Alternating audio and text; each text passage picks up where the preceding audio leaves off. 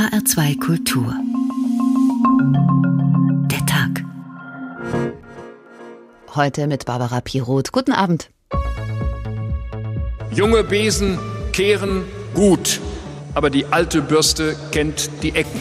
Ein Besen, der deinen Namen trägt Friedrich Merz und in alle Ecken fegt. mit E.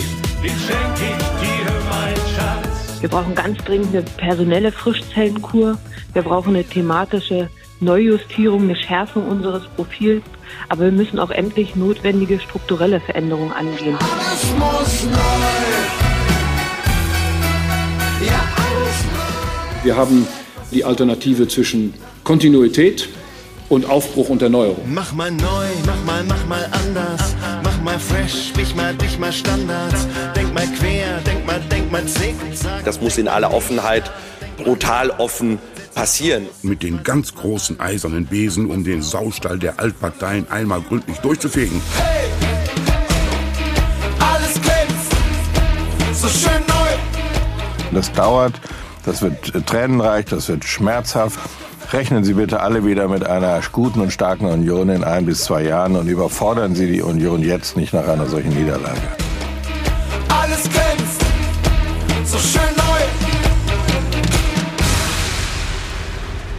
Junge Biesen kehren gut, aber die alte Bürste kennt die Ecken, haben wir gehört.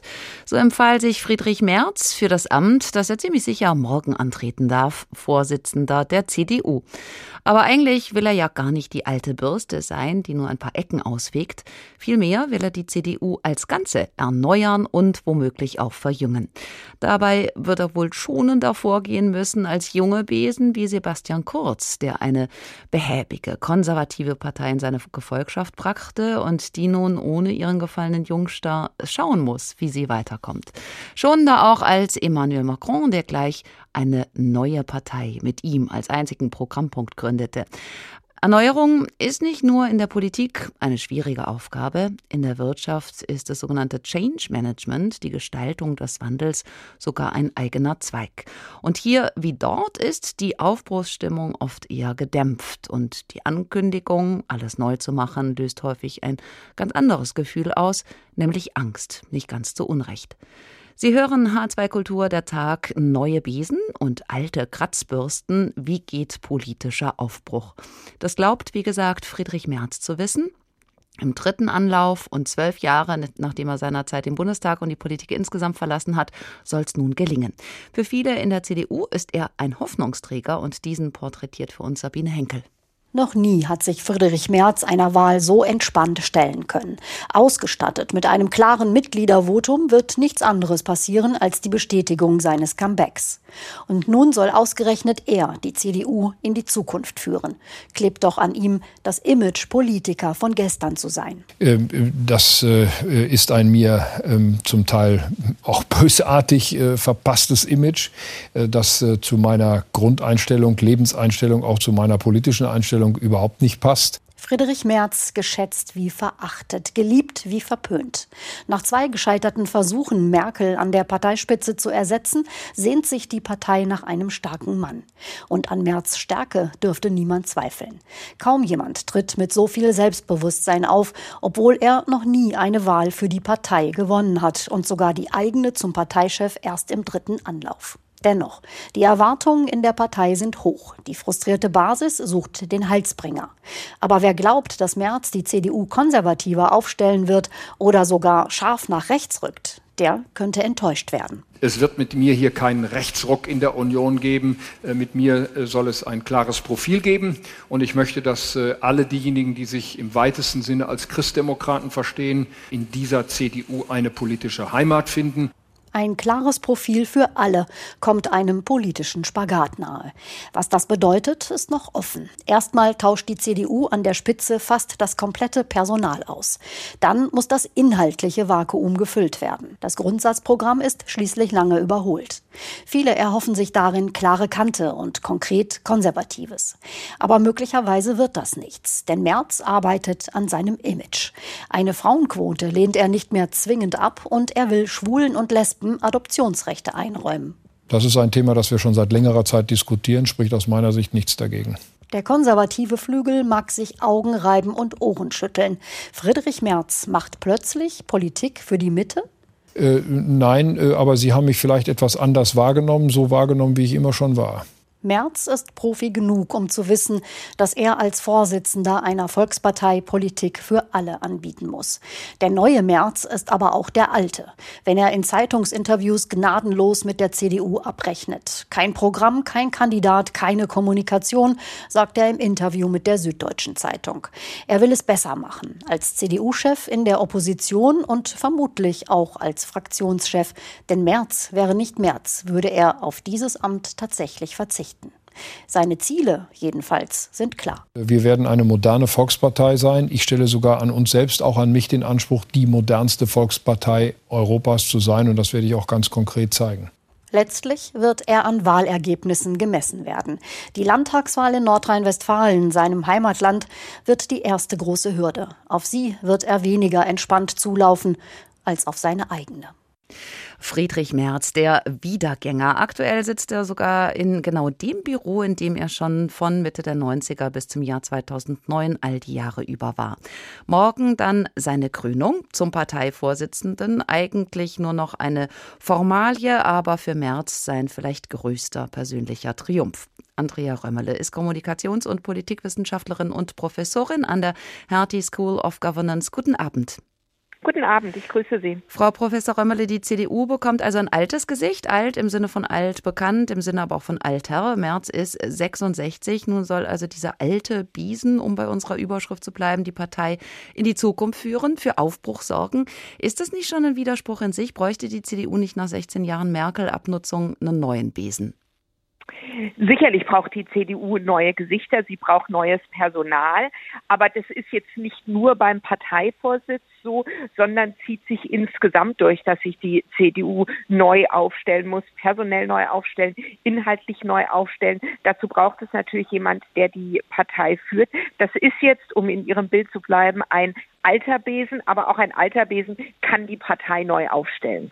Merz schart eine vergleichsweise junge Mannschaft um sich, vielleicht ja auch um den Vorwurf zu entkräften, er selbst sei ein erzkonservativer Knochen von vorgestern. Das ist übrigens ein Merz-Zitat und da haben einige in der Partei tatsächlich auch die Sorge, das könne nun ein Aufbruch werden in vergangene Zeiten. Was glauben Sie, wohin geht die Reise? Die Reise, die kann nur nach vorne gehen. Friedrich Merz muss die Partei jetzt für die Zukunft aufstellen. Die Partei ist jetzt in der Opposition. Da geht es darum, die Partei rundum zu erneuern, was das Personal anbelangt, was die Themen anbelangt. Er selber mag zwar, um da das Zitat auch wieder reinzuholen, ein erzkonservativer Knochen sein. Er weiß aber, dass er die Partei hinter sich vereinen muss. Und da geht es nicht nur darum, seine eigene Basis zu bedienen, sondern da geht geht es darum, wirklich die Parteien ihrer ganzen Breite anzusprechen. Stichwort Kratzbürste. Merz hat immer wieder gerne und genüsslich Richtung Merkel ausgeteilt, also auch Richtung Merkelianer. Er hat von einem grottenschlechten Erscheinungsbild gesprochen, vom Wahlkampf nah dran am politischen Selbstmord. Wenn jetzt die CDU ja Volkspartei bleiben will, dann muss Merz alle einbinden, wie Sie sagen. Er muss alle mitnehmen, also auch die Merkelianer, auch die Sozialpolitiker in der Partei. Eben hörten wir ihn mit dem Begriff politische Heimat bieten. Wie soll das denn gelingen? Na, er hat ja auch versucht, Merkel erneut wieder einzubinden. Er hat sie ja zu einem Abendessen eingeladen, so wie ich gerade vorhin gelesen habe, hat Merkel das ausgeschlagen. Also auch da noch einmal der Versuch, Merkel als Person einzubeziehen und einzubauen. Na gut, ich denke, dass er durch seine Stellvertreter, durch sein enges Team, dass sie auch relativ divers aufgestellt ist. Dass hier der Versuch unternommen wird, dass eben andere als er in diese jeweiligen Lager reinreichen und so eben die Partei zusammenführen. Und jetzt geht es eben darum, sowohl personell als auch inhaltlich, also die Partei muss ja auch thematisch wieder ein neues Profil äh, gewinnen, hier in eine gute Oppositionsarbeit zu kommen. Welche Themen wären das? Das ist eine ganz spannende Frage. Die CDU hat ja jetzt die Ampel vor sich und es regieren jetzt drei Parteien miteinander, die auch relativ viele Themen schon abdecken. Friedrich Merz galt ja und gilt auch jetzt noch als jemand, dem eine große Wirtschaftskompetenz zugeschrieben wird. Aber dieses Thema der Wirtschaftskompetenz liegt gerade bei der FDP. Das besetzt die FDP inhaltlich, aber auch in der Person Christian Lindners als Finanzminister. Und jetzt ist die große Frage, welches Thema oder welche Themen sucht sich die CDU aus? Ein Thema des zur CDU passen würde, wäre natürlich auch das Thema Sicherheit, innere Sicherheit.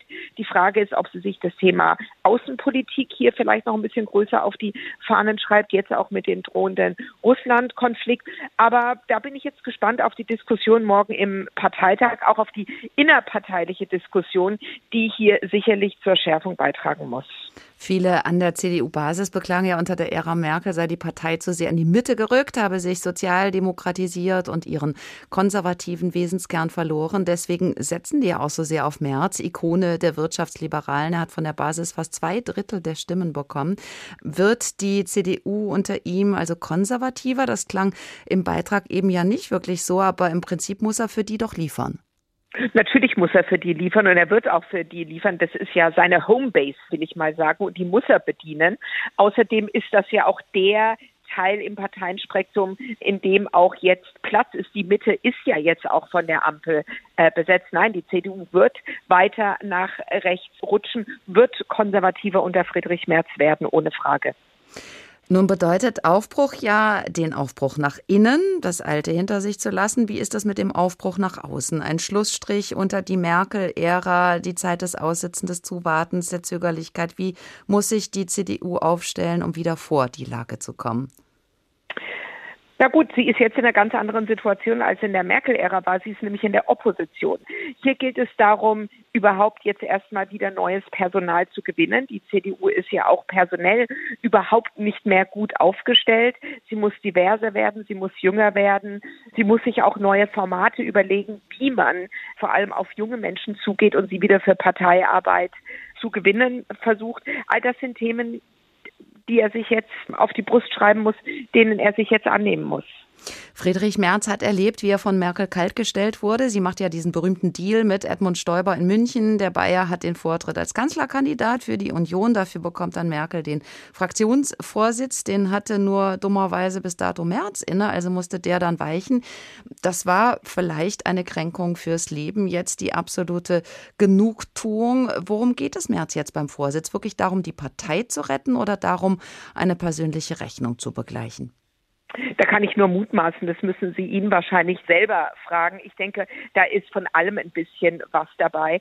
Aber wer so hartnäckig dran bleibt, dem muss auch ein bisschen was an der Partei und an dieser Position liegen. Der muss auch äh, denken, dass er das Zeug dazu hat, die Partei nach vorne zu bringen. Spannend wird es jetzt sein, wie er mit dem Fraktionsvorsitzenden umgeht. Sie haben es ja gerade selber gesagt, einer seiner tiefsten Kränkungen, dass Angela Merkel damals nach dem Fraktionsvorsitz gegriffen hat.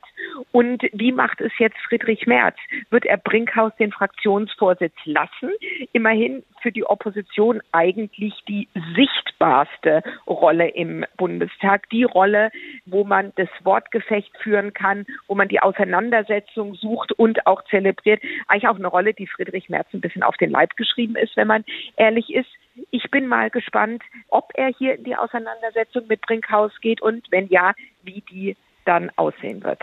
Die Politikwissenschaftlerin Professor Andrea Römmeler von der Hertie School of Governance. Dankeschön. Friedrich Merz, der rechtskonservative Erlöser, soll für viele in der CDU die Partei nach den Irrwegen der Merkel-Jahre wieder zurückbringen auf den Pfad der Vernunft. Nun lernen wir jemanden kennen, der das Machtvakuum nutzt, um sich völlig unvernünftig zu verhalten. Goethes Zauberlehrling. Kaum ist der Meister weg, maßt sich der Schützling an, seine Rolle auszufüllen. Er spielt mit der Macht und mit dem Besen.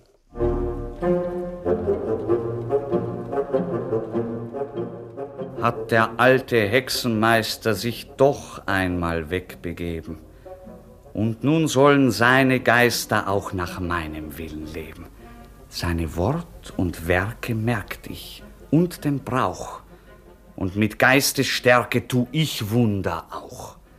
Walle, Walle, manche Strecke, dass zum Zwecke Wasser fließe und mit reichem, vollem Schwalle zu dem Bade sich ergieße. Und nun komm, du alter Besen, nimm die schlechten Lumpenhüllen, bist schon lange Knecht gewesen. Nun erfülle meinen Willen. Auf zwei Beinen stehe.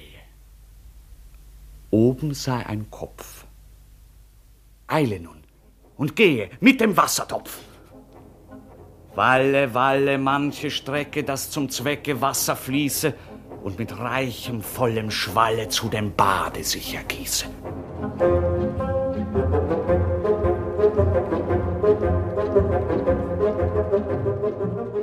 Ein Auszug aus der Ballade Zauberlehrling. Sprecher war Oskar Werner. Zeigt sich, dass Jungsein an sich kein absoluter Wert sein muss. Jungsein bringt andere Probleme mit sich, zum Beispiel Hybris, jugendlichen Leichtsinn, Übermut, Anmaßung und mangelnde Erfahrung. Da muss es am Ende der Ballade dann doch eben der Meister richten. Analogie zur CDU, die hat ein Nachwuchsproblem. Von den Jungen kann angeblich niemand ran, weswegen also einer aus dem früheren Establishment der zehnte Parteivorsitzende wird. Während die deutschen Konservativen einem Alten Größe und Macht verschaffen, hat Österreich den umgekehrten Weg eingeschlagen. Sebastian Kurz, der Wunderwutzi, wurde als charismatischer Anführer hochgejubelt, mit 27 Außenminister, mit 31 Kanzler.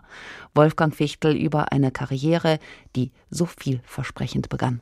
Der talentierte Herr Kurz, mit 14 noch der Basti aus Wien-Meidling, hat ein Idol, Wolfgang Schüssel, den ersten ÖVP-Kanzler, der mit den Rechtspopulisten von der FPÖ regierte. Sebastian Kurz landet bei der jungen ÖVP, wird Vorsitzender mit 22, schmeißt sich ran an die alten Herren. Die fühlen sich geschmeichelt. Und Sebastian Kurz weiß, was sie an ihm haben.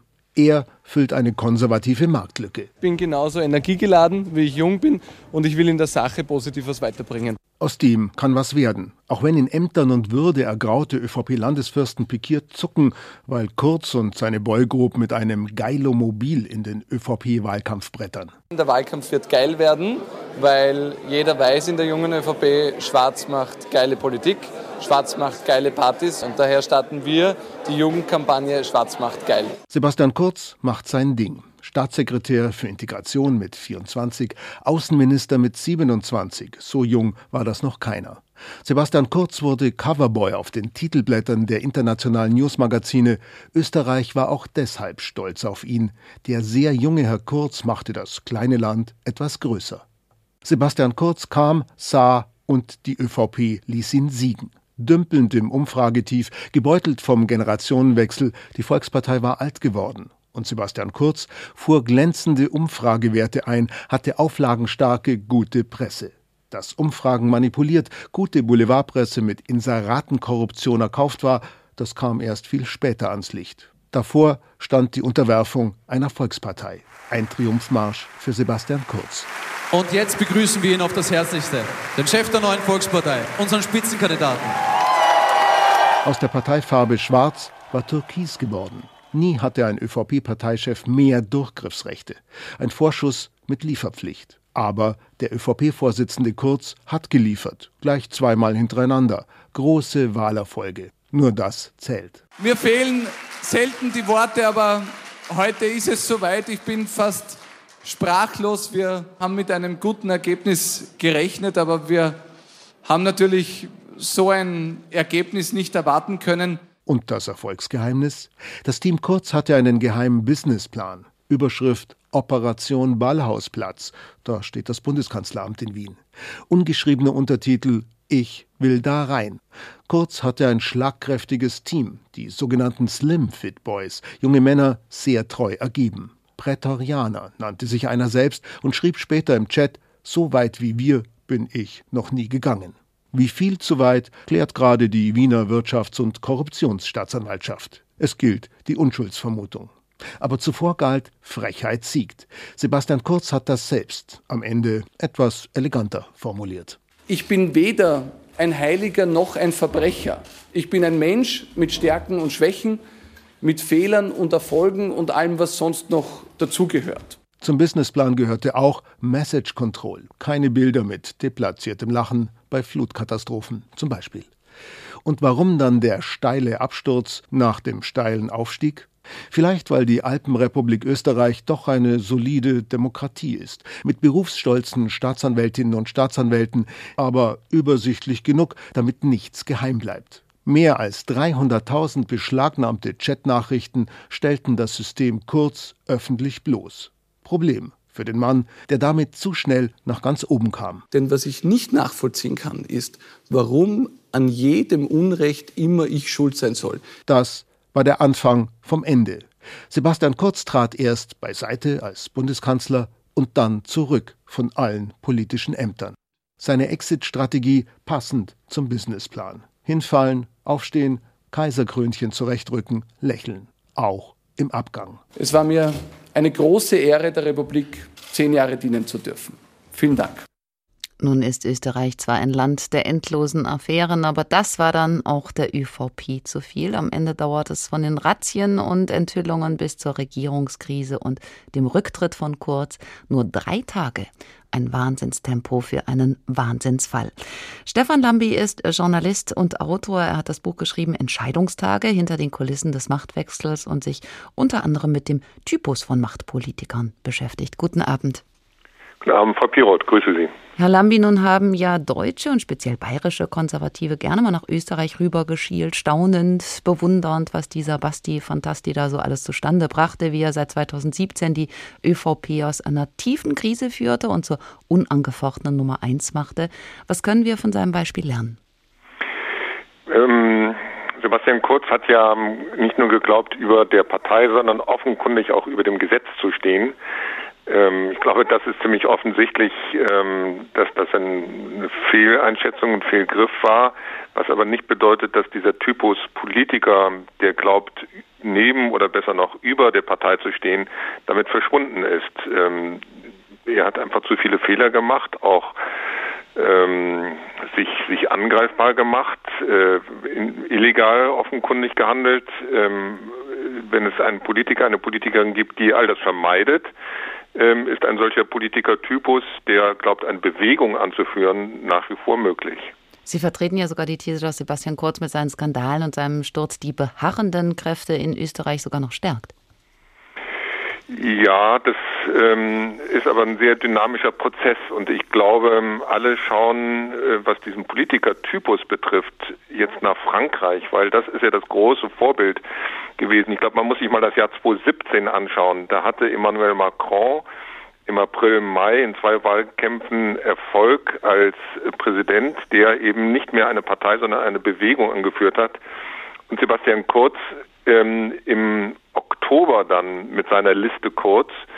Ähm, also da gibt es schon einen zeitlichen äh, Zusammenhang. Kurz danach hat übrigens Christian Lindner, das war im November 2017, ähm, die Koalitionsverhandlungen verlassen, möglicherweise weil er auch spekuliert hat, eine Bewegung anführen zu können. Also das war der Zeitgeist im Jahr 2017. Und ob das nun alles scheitert, das werden wir sehen. Und wie gesagt, so wie damals alle nach Frankreich geschaut haben, werden jetzt wieder einige nach Frankreich schauen. Kann Emmanuel Macron seinen Wahlerfolg von 2017 wiederholen oder nicht?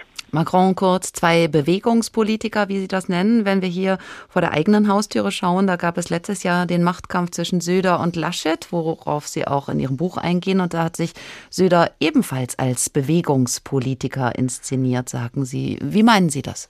Naja, es gab Armin Laschet, das war der Repräsentant der klassischen CDU, der Parteiendemokratie, ähm, der nicht nur das Gefühl hatte, sondern er war ja auch tatsächlich äh, von den Gremien bestätigt, der CDU, und das hat Markus Söder als CSU-Chef, der selber in der Partei vor äh, saß und sitzt, abgetan als ähm, Hinterzimmer. Äh, Politik, ähm, als wenn das gar nicht so wichtig wäre und hat immer wieder auf Umfragen verwiesen, also auf seine Popularität im Land.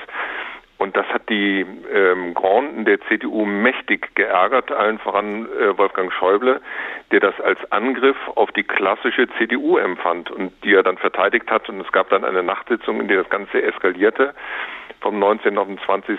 April vergangenen Jahres und die CDU unter der Führung von Armin Laschet hat sich und mithilfe von Wolfgang Schäuble durchgesetzt und die klassische Partei ähm, verteidigt gegen denjenigen, dem die Partei zumindest in dieser Phase gar nicht mehr so viel wert war, Markus Söder. Erneuerung als Wunsch nach dem einen großen Chef, das war so bei der ÖVP, das ist so bei der CDU, wenngleich der eine jung und der andere alt ist. Erneuerung nur personell zu denken, also vor allen Dingen erstmal fixiert aufs Personal, von dem besonders viel zu erwarten. Ist das so ein Trend über Kurz und Österreich auch hinaus? Naja, es ist, glaube ich, äh, notwendig. Ähm, Demokratie lebt vom, vom Wechsel und das betrifft ja nicht nur die Regierung, das betrifft auch Parteien. Insofern ist es schon verständlich, dass da ab und zu das Personal ausgetauscht wird. Also andersrum wäre es ja ganz grauenvoll, dann hätten wir kasachische Verhältnisse. Ähm, insofern kann ich schon verstehen, dass jetzt auch äh, Friedrich Merz eine deutlich jüngere Truppe um sich schart. Das alleine reicht aber nicht. Ich glaube, das zentrale Problem der Union im vergangenen Wahlkampf war nicht, nicht, dass die Truppe alt war, sondern dass sie konzeptionelle Schwachstellen hatte. Sie hatte nicht die die Antworten auf die drängenden Themen der Zeit. Äh, mir ist nicht klar gewesen, äh, was die CDU und auch die CSU klimapolitisch eigentlich wollte und den Grünen entgegenzusetzen hatte oder der Forderung nach 12 Euro Mindestlohn von der SPD. Ähm, da waren die einfach äh, konzeptionell nicht gut vorbereitet. Es kann sein, dass das jetzt neue, jüngere Kräfte in der äh, CDU äh, alles aufarbeiten und für die nächsten Wahlen, Landtagswahlen, irgendwann Bundestagswahl, sich inhaltlich besser aufstellen. Aber das ist notwendig. Nicht die Jugend alleine ist ein Garant, sondern die, ähm, die Tatsache, dass man sich konzeptionell weiterentwickelt. Und das muss die Union dringend tun. Der Journalist Stefan Lambi, vielen Dank für das Gespräch. Von Goethes Zauberlehrling haben wir vorhin gehört. Die Macht hat ihn berauscht. Er glaubte alles zu können, traute sich aber viel zu viel zu und so dauert es nicht lange, bis ihm die Aufgabe über den Kopf wächst.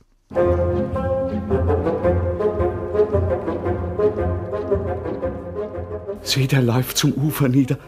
Wahrlich ist schon an dem Flusse. Und mit Blitzeschnelle wieder ist er hier mit raschem Gusse. Schon zum zweiten Male wie das Becken schwillt, wie sich jede Schale voll mit Wasser füllt.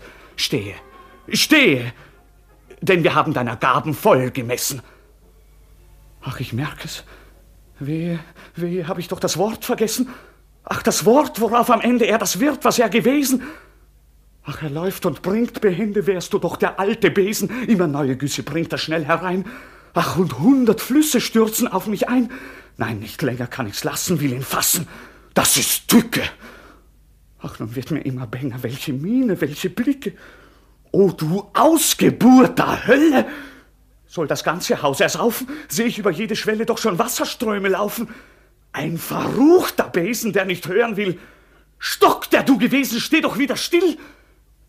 Willst am Ende gar nicht lassen.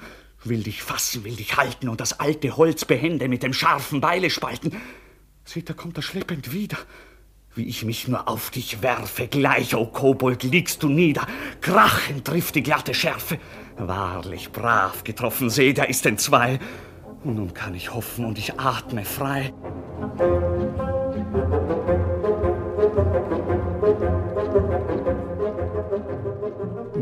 vermaledeite Besen ist nun also kaputt, was zeigt, Macht ist kein Selbstläufer. Das findet sich nicht schon irgendwie, wie auch das Beispiel von Armin Laschet zeigt. Dem wurde von seinem Konkurrenten Scholz vorgeworfen, im Schlafwagen ins Kanzleramt fahren zu wollen. Das Personal unklar, die Programmatik ebenso, dazu Machtkämpfe in aller Öffentlichkeit und nun droht der CDU also der Absturz in die Bedeutungslosigkeit. Dabei stehen in diesem Jahr ganze vier Landtagswahlen an, im Saarland und Schleswig-Holstein, in Nordrhein-Westfalen und Niedersachsen.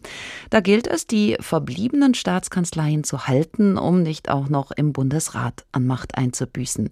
Wie gelingt es, eine Partei neu auszurichten? Welche Ansätze gibt es da? Dazu Nikolaus Buschlüter und er beginnt mit der FDP. Im Herbst 2013 lag die FDP am Boden. Gerade aus Regierung und Bundestag geflogen, haftete den Liberalen das Prädikat an, viel versprochen, fast nichts gehalten. Auf ihrem Parteitag in Berlin legten die Freidemokraten ihr Schicksal einem neuen Parteichef in die Hände. Christian Lindner dachte nicht ans Wundenlecken, sondern trat gleich als Motivationscoach auf. Die Zeit der Trauerarbeit in der FDP ist zu Ende. Ab heute bauen wir vom Fundament aus neu auf. Für dieses Signal bitte ich Sie und euch um Ihre Unterstützung. Aufgebaut wurde aber vor allem eine neue Fassade. Dazu gehörten ein neuer Look, neue Wortkreationen wie Digital First, eine neue Farbe, Pink, im Logo und natürlich neue Gesichter an der Spitze. Aber auch neue Inhalte, auf diese Frage gab es bei manchem FDP-Mitglied an der Basis erstmal angestrengtes Nachdenken. Wir versuchen vieles ähm, im, ja, in neuer Sprache, in jüngeren Worten. Das Grundverständnis der FDPler bleibe auch nach der Erneuerung. Das Gleiche gab auch Christian Lindner zu. Die FDP hat sich aus ihrer Tradition erneuert.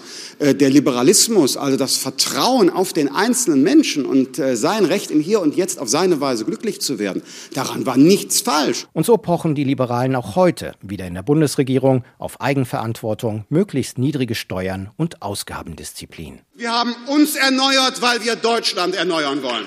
Erneuerung, das steht auch ganz oben auf der To-Do-Liste der noch relativ neuen Co-Chefin der Linkspartei, Janine Wissler. Wir brauchen Erneuerung.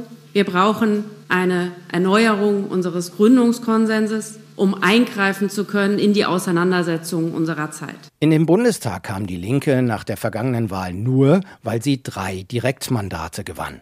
Am Wahldebakel waren nicht zuletzt die ständigen Streitereien in der Partei schuld. Da sind sich in der Rückschau fast alle einig.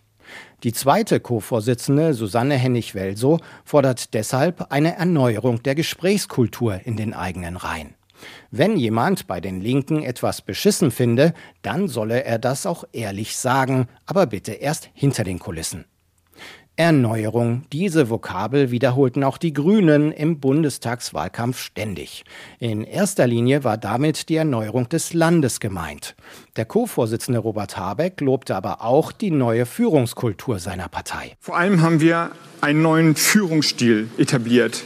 Ein Stil, der auf Kooperation aufbaut, der einander Raum lässt, der das Miteinander nach vorne stellt, ich glaube, dass der Erfolg der Grünen ganz wesentlich in diesem Führungsverständnis begründet ist. Der Höhenflug der Grünen in den Umfragen vor der Wahl führte auch zur ersten Präsentation einer eigenen Kanzlerkandidatin, Annalena Baerbock. Ja, ich war noch nie Kanzlerin, auch noch nie Ministerin. Ich trete an für Erneuerung. Für den Status quo stehen andere. Neu auch, zum ersten Mal seit langem gab es bei den Grünen über weite Strecken keine Flügelkämpfe. Die brachen erst nach der Wahl wieder auf, als die Postenverteilung begann. Beim Kampf um das Landwirtschaftsministeramt zog Fraktionschef Toni Hofreiter den kürzeren gegen Cem Özdemir. Da war es mit dem neuen kooperativen Führungsstil dann wieder vorbei. Gerade haben wir einige Beispiele gehört, wie Parteien versucht haben, sich zu erneuern, neu aufzustellen.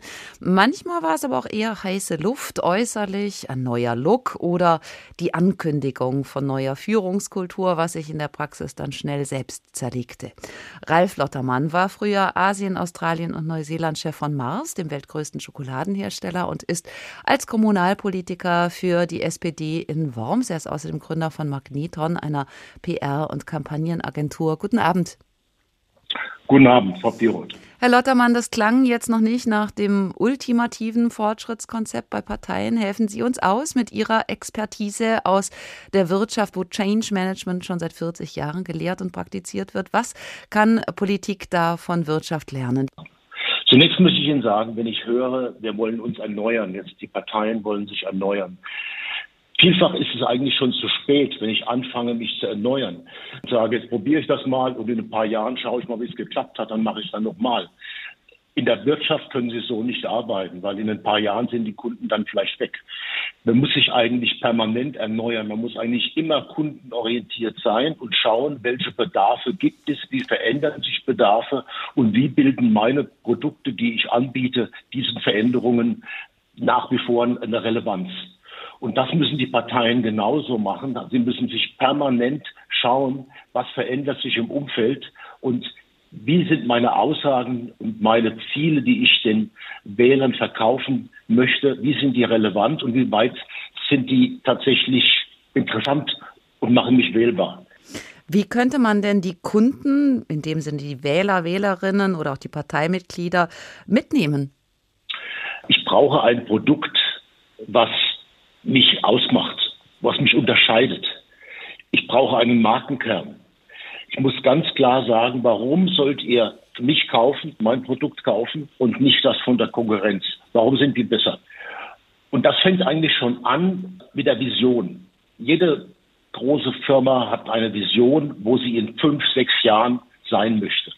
Wenn ich mir angucke, was die SPD oder die CDU heute sagt, wo wollen wir in den nächsten Jahren sein, da gibt es ein Parteiprogramm, aber ist das wirklich etwas, was die Wähler begeistert?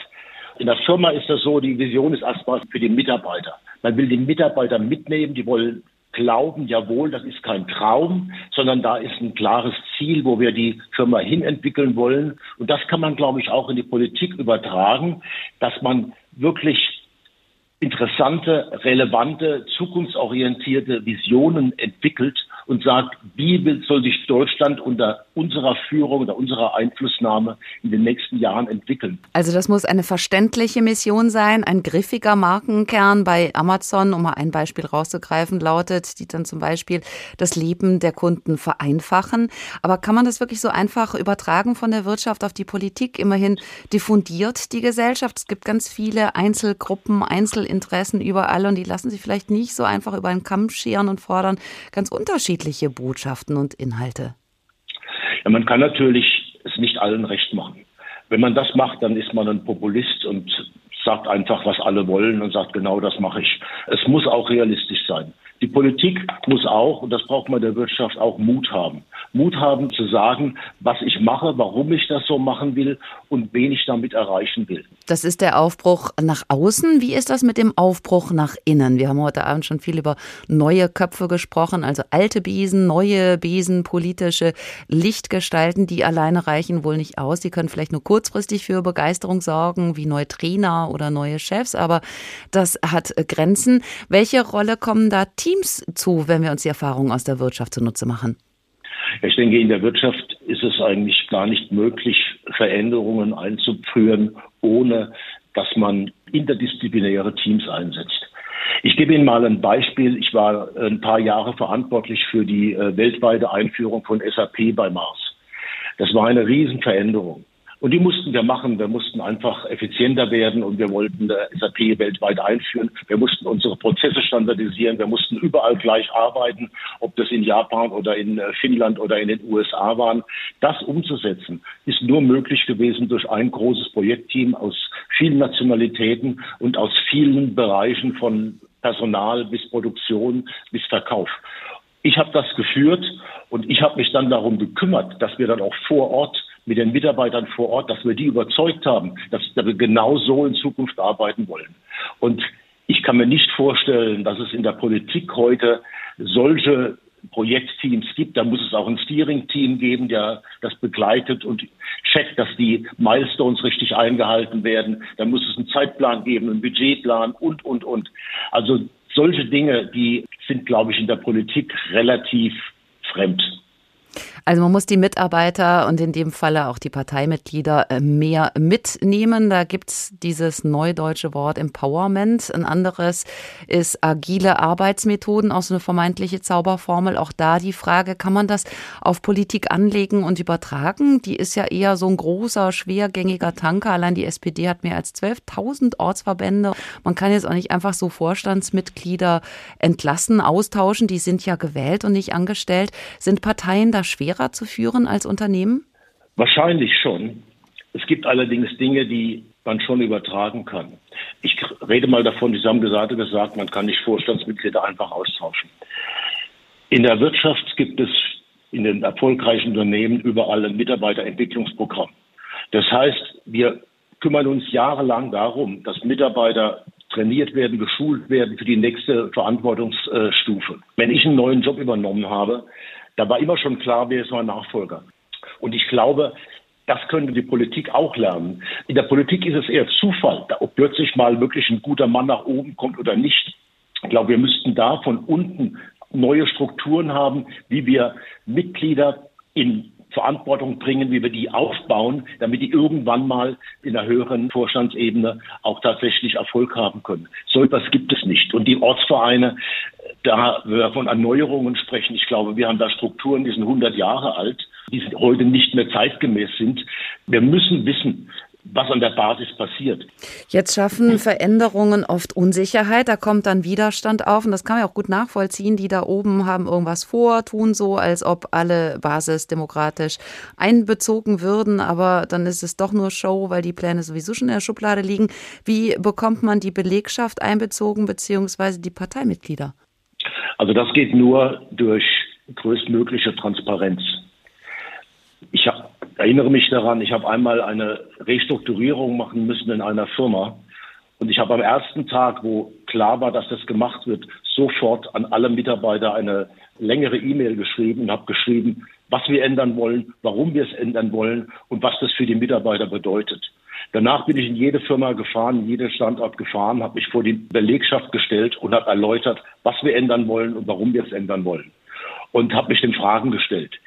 Diese Offenheit und diese, ja, ich sag mal, Authentizität und Glaubwürdigkeit, dass wirklich das, was wir ändern wollen, auch vernünftig und glaubwürdig vertreten wird. Das könnte man in der Politik auch machen und da kann man die Mitglieder auch mitnehmen. Ralf Lottermann, früher Manager bei Mars, heute für die SPD in der Kommunalpolitik in Worms. Danke für das Gespräch. Sie hören H2 Kultur der Tag, neue Besen und alte Kratzbürsten. Wie geht politischer Aufbruch? Und da haben wir heute im Laufe der Sendung so einige Besen kennengelernt. Auch den von Goethes Zauberlehrling. Mithilfe dieses Besens wollte sich der junge Mann ermächtigen, wollte selber mal Chef spielen.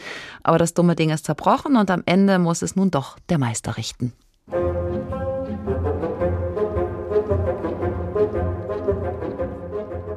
Wehe, wehe, beide Teile stehen in Eile schon als Knechte völlig fertig in die Höhe. Helft mir, ach, ihr hohen Mächte! Und sie laufen? Nass und nässer wird's im Saal und auf den Stufen. Welch entsetzliches Gewässer. Herr und Meister, hör mich rufen. Ach, da kommt der Meister. Herr, die Not ist groß, die ich rief, die Geister werd ich nun nicht los. In die Ecke. Besen. Besen. Seid's gewesen. Denn als Geister ruft euch nur zu seinem Zwecke erst hervor der alte Meister.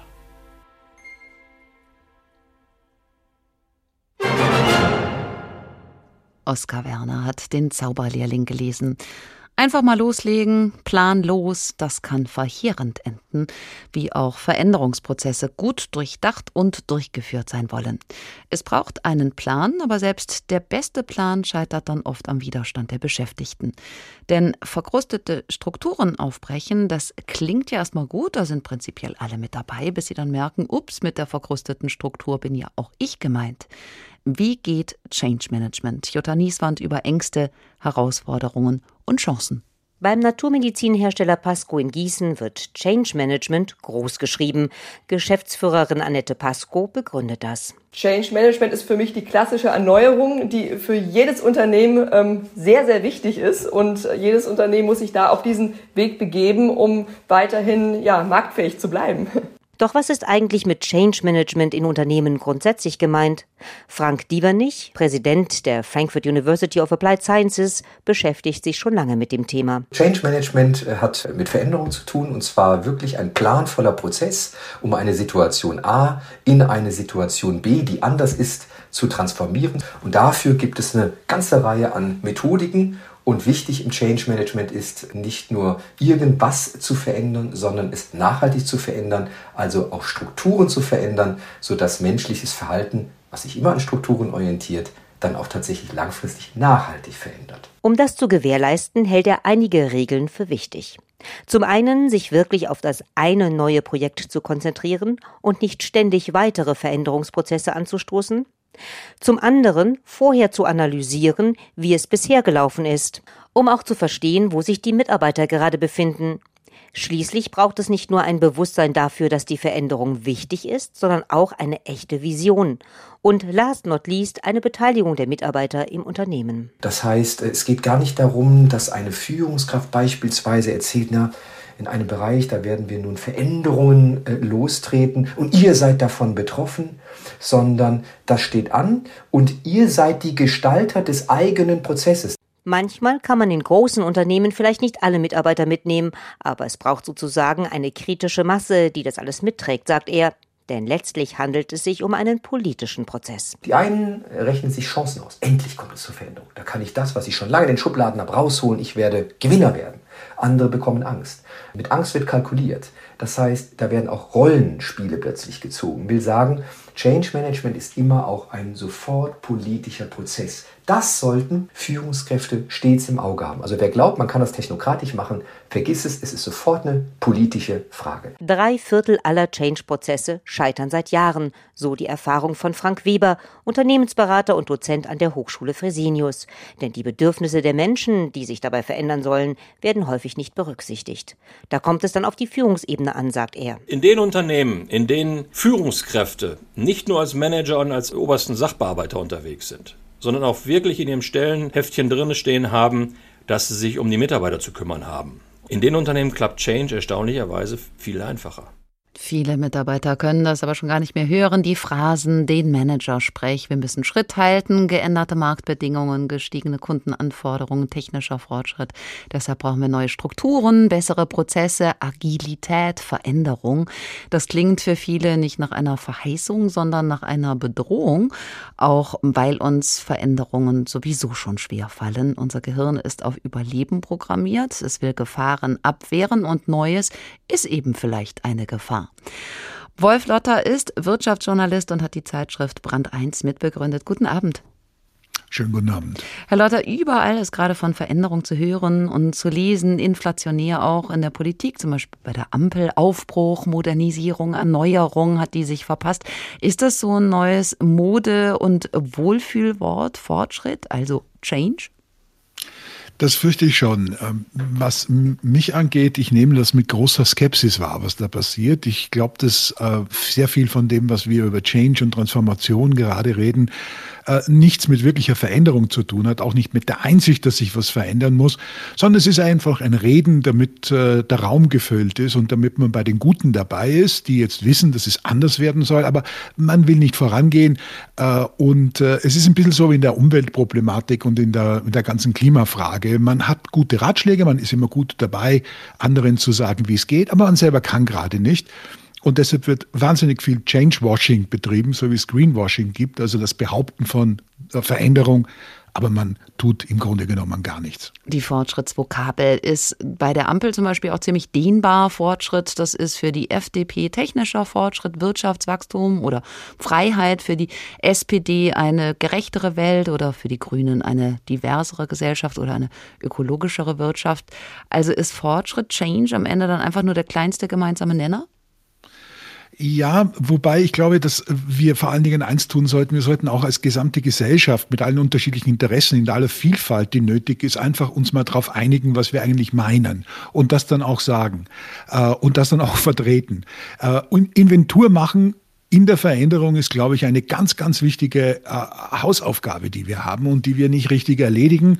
Deshalb gibt es so dieses äh, babylonische Sprach, diese babylonische Sprachverwirrung rund um, um Change und es passiert gar nichts. Denn wenn ich äh, einerseits Innovation definiere als Veränderung, andererseits das Ende der Industriegesellschaft, was ja auch der Fall ist, das Aufkommen der Wissensgesellschaft, die Digitalisierung, sind das alles schon so Schlagwörter, die man jetzt mal mit Leben füllen muss, wo ich mal sagen muss, wo sind denn da die Zusammenhänge, wo ist denn da der Kontext zu meinem persönlichen Leben, was habe ich denn davon? Und wenn das nicht klar ist und wenn das nicht ganz transparent ist, dann wird überhaupt nichts passieren. Jetzt wird Fortschritt aller Orten proklamiert von der Ampel, von Unternehmen, um irgendwie mit dabei zu sein, muss man sich ja dieses Etikett anheften. Kostet ja auch nichts. Wann ist Aufbruch echt? Aufbruch ist dann echt, wenn Menschen selbst anfangen, ihre Ziele zu setzen. Also Friedhof Bergmann, der Vater von New Work, hat gesagt, dass alles, was du mit Veränderung tust, da musst du dir zunächst mal überlegen, was du wirklich, wirklich willst. Klingt ganz einfach, ist wahnsinnig schwer. Denn das meiste machen wir ja einfach nur mit weil wir es in der Schule so gelernt haben, im Elternhaus, im Freundeskreis, dann in der Firma. Und das ist genau das, wo wir, glaube ich mal, wirkliche Veränderungen herbeiführen können, uns darüber im Klaren zu sein, was Veränderung für uns selber bedeuten sollte und kann. Und aus dieser persönlichen Einsicht Daraus wächst Change, weil ich sagen kann, ich mache jetzt bei dieser Sache mit oder bei der, weil das meine persönlichen Interessen auch bedient. Und das ist doch eigentlich ganz gut und nicht irgendwelche Schlagwörter und Bequemlichkeitsfloskeln. Wenn Fortschritt, Change nicht unbedingt ernst gemeint ist oder nicht in Taten umgesetzt wird, mit Leben gefüllt wird, ohne Zugewinn, dann dient seine Ankündigung ja irgendeinem anderen Ziel, also verschleiert womöglich etwas. Was zum Beispiel?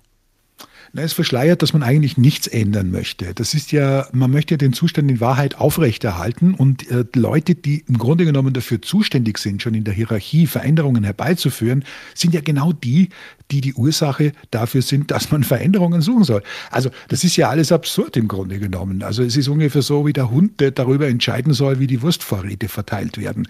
Und da müssen, kann man eigentlich nur sagen, da braucht es Basisdemokratie, da braucht es auch die Bewegung aus den einzelnen Menschen raus, wo Frauen und Männer einfach selbstbewusste Zivilgesellschafter werden müssen und sagen müssen, so will ich das haben, das habe ich mir durchdacht und so geht's jetzt.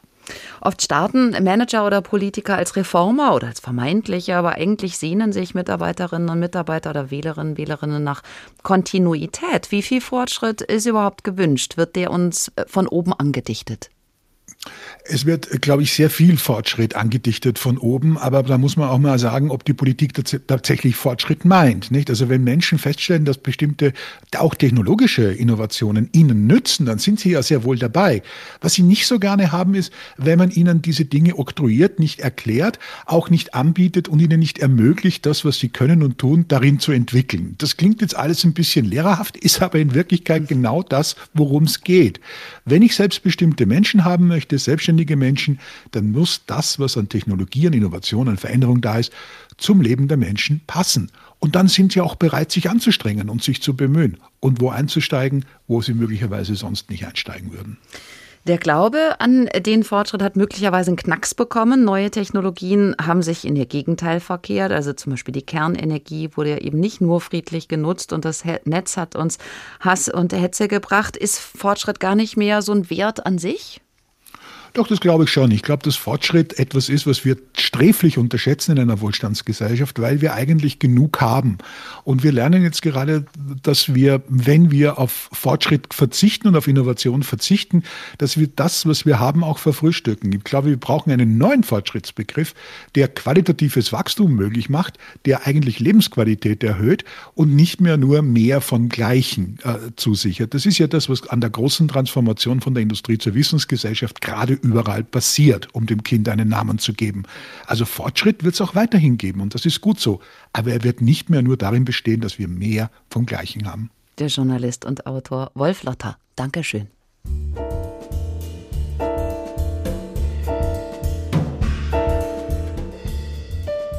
Fortschritt ist nicht eine sich automatisch selbst erfüllende Prophezeiung. Darauf haben wir heute Abend geschaut. Anlass dafür die voraussichtliche Wahl von Friedrich Merz zum CDU-Vorsitzenden. Und da sagt die frühere Landwirtschaftsministerin Klöckner, Merz werde eine Art Allround-Hausmeister sein. Vom Keller bis unters Dach gehen und vieles auf den Prüfstand stellen, bewährtes fortführen, auch neue Impulse setzen. Mit anderen Worten, einmal ordentlich durchputzen. Wir sehen ihn bildlich schon vor uns mit Lappen und Eimer. Was uns uns wieder zurückbringt zum Motto der Sendung: Neue Biesen und alte Kratzbürsten. Wie geht politischer Aufbruch? Das war H2 Kultur. Der Tag am Mikrofon verabschiedet sich Barbara Piroth.